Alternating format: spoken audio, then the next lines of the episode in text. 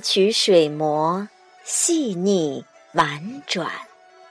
传奇昆曲雅步正音。欢迎收听中国昆曲社电台，我是欢烟客。本期节目为您安排的是昆曲小常识栏目。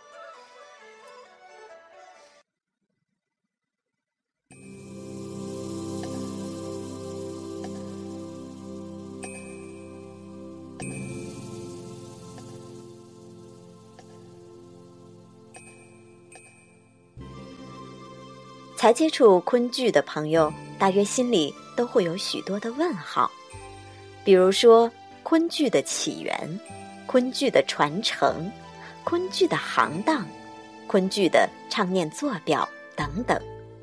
那从今天开始，我们中国昆曲社电台为喜爱昆曲艺术的听众朋友们加设了一档昆曲小常识栏目，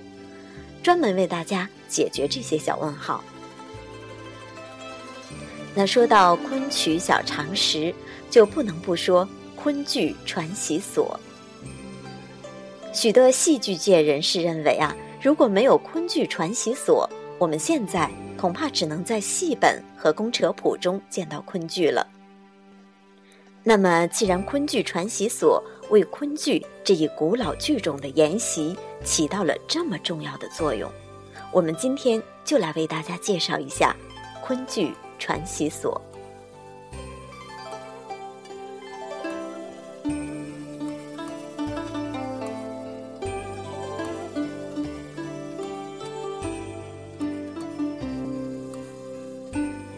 民国初年，正是昆剧极度衰败之际，面临后继乏人的绝境。当时啊，在昆剧发源地的苏州。仅剩下全福班一支孤军，勉强维持残局。昆剧的场上艺术几乎消亡了。为了抢救、保护昆剧，解决艺人队伍青黄不接的局面，苏州戏集道和曲社名家张子东、贝晋梅、徐静清决定筹备培育昆剧新人的机构。考虑到旧戏班收徒授艺的方式已经不适应当前的迫切需要，遂于一九二一年八月发起创办了一所培养昆剧演员的学堂式的新型科班，定名为昆剧传习所。昆剧传习所聘请孙瑜担任所长，并邀约地方上有名望与热爱昆剧艺术的人士，如汪鼎城。吴梅、李世安、潘振霄等十二人组成董事会，其中十人各赞助一百元，合资千元，作为开班的初步费用。所址位于城北桃花坞西大营门的五亩园。半年后，办学经费来源不济。石景物昆剧之关于国粹文化之重要的上海纺织工业实业家木偶初出资接办传习所，慷慨承担了全额的办学经费，并将学员名额从三十人扩充为五十人，学习期限从三年延长到五年。传习所戏课老师主要来自全福班的后期艺人，均享有盛誉，如被尊为大先生的沈月泉，主教小生；沈冰泉教静、傅、丑；吴义生教外、末、老旦；徐彩金、尤彩云教旦；又有高步云教乐器，傅子恒教文学、音韵；邢福海。教武术，另外还聘请英语、算术教师，教授文化基础知识。学生由各方面介绍入所，大多是城市平民子弟，也有全福班艺人的亲属，年龄从九岁到十四岁不等。规定学习三年，帮演两年，五年满师。先后入所的学生约六十人。学习期间，老师对拍板、唱曲、台步三项要求极为严格。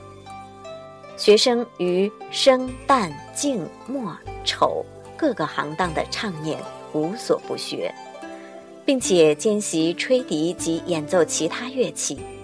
每日下午一时至五时为拍曲课，大家分作四张桌台拍曲。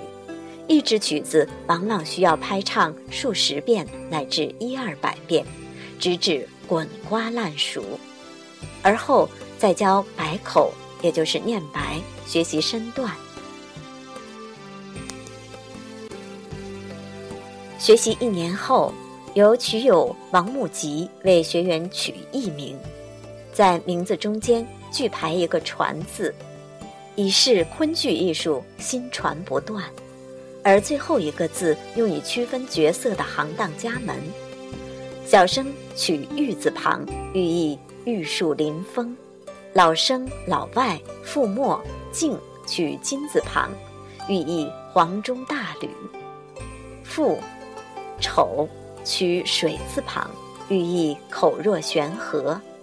旦取草字头，寓意香草美人。培养出来的主要演员有。顾传介、周传英、赵传俊、施传振、郑传健、倪传月、包传铎、汪传乾、沈传坤、邵传庸、周传征、王传松、华传浩、姚传梅、周传仓、朱传明、沈传芷、张传芳、方传云、王传渠。周传香等，通称“传”字辈演员。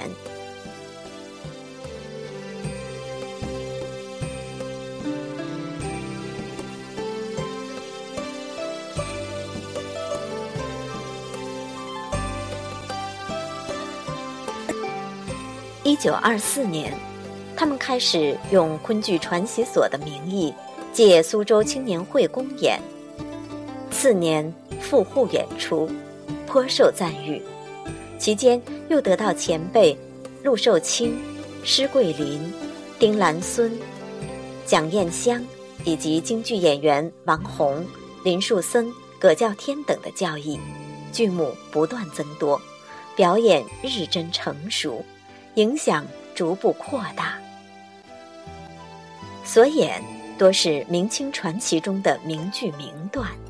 如《金钗记》中的上路。见娘，《白兔记》中的出猎回猎，《琵琶记》中的南浦辞朝书馆赏荷盘夫剪发卖发描容扫松，《连环计》中的起步问探意见献见，《浣纱记》继子，《牡丹亭》中的游园惊梦寻梦花畔。《玉簪记》中的琴挑、偷诗、秋江；《绣如记》中的麦星、荡金、收留、交割；《渔家乐》中的香凉、次凉；《十五贯》中的男监、女监、防暑、测字；《咏团圆》中的击鼓、堂配；《千钟录》中的残赌、打车；《西厢记》中的佳期。烤红，《红梨记》中的醉造、亭会，《乐礼记》庐林，《西游记》中的楼会、拆书，《燕云亭》中的吃素、点香，《长生殿》中的续阁、经变、迎哭、弹词、燕子间狗洞等等，较出色的。继承了姑苏全福班前辈们的艺术精髓，成为民国年间一个行当齐全、实力雄厚的昆剧演出团体。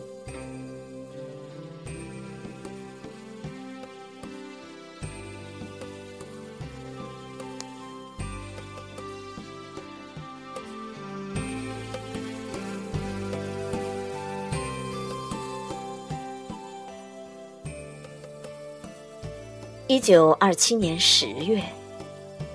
木偶出的经营活动严重受挫，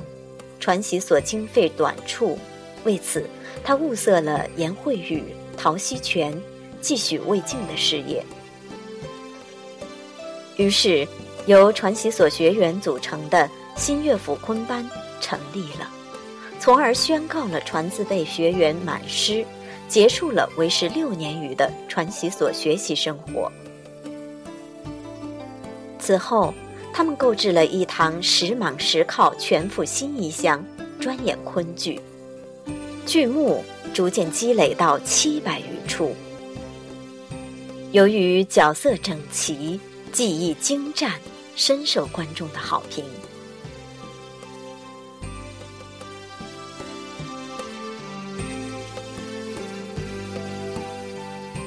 一九三一年，新乐府内部发生纠纷，严慧宇收回行头，雇船借离班，其他船自备演员自筹资金，成立合作制剧团，取名仙尼社，继续在上海、昆山。无锡、南京等地演出。不久，抗日战争全面爆发，剧团营业不振，不少演员先后转业谋生。八一三事变中，由于日军的轰炸，仙尼社的戏箱全部化为灰烬。在重重困难之下，仍勉强支撑残局。一九四一年十二月，太平洋战争爆发。这个从传习所到新乐府、仙尼社的南方昆曲演出团体，终于彻底爆散。从此，传字辈艺人被迫脱离舞台，昆剧演出几乎完全淡出了人们的视线。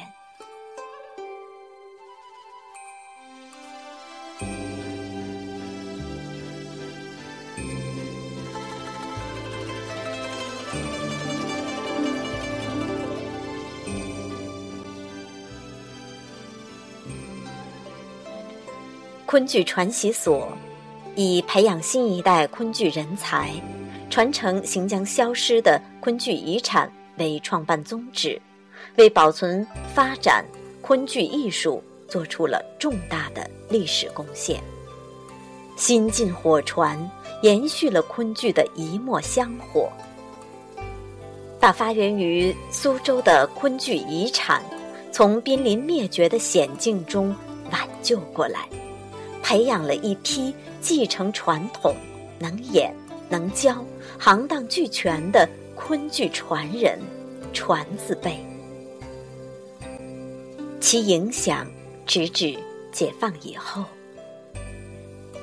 二十世纪五六十年代，随着各地昆剧剧院的组建和戏曲学校教学工作的大规模开展，传字辈起到了骨干作用。昆剧舞台艺术得以传承，新生代昆剧演艺人员得以成长，传字辈有着不可替代的作用，其承上启下的历史功绩不可磨灭。